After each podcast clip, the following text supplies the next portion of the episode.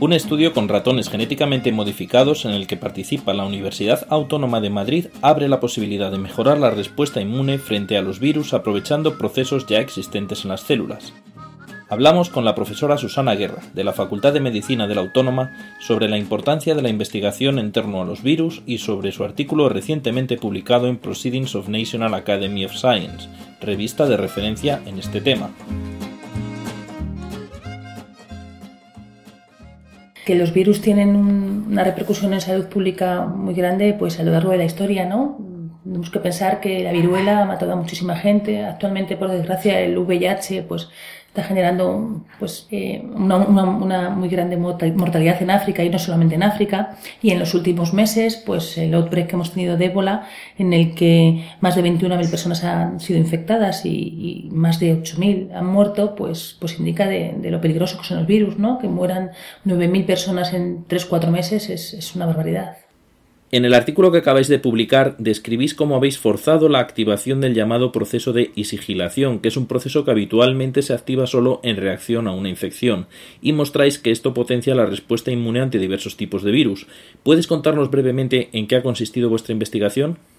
Cuando un virus infecta una célula se va a desencadenar un estado antiviral que básicamente lo, primero que ocurre es que se va a estimular la producción de interferón y el interferón va a dar múltiples señales y va a activar muchas moléculas que van a encargarse de, ejercer su, acción, la acción antiviral del interferón.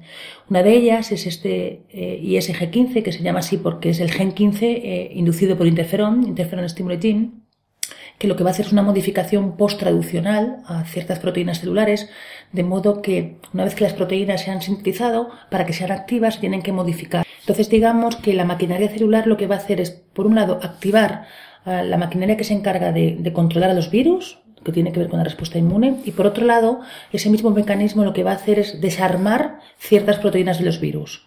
O sea que una misma modificación está haciendo dos cosas antagónicas. Por un lado, favorecer la funcionalidad de las proteínas de defensa y por otro lado, debilitar las proteínas de los virus. Y ambas señales convergen en, una reducción de, la infección viral.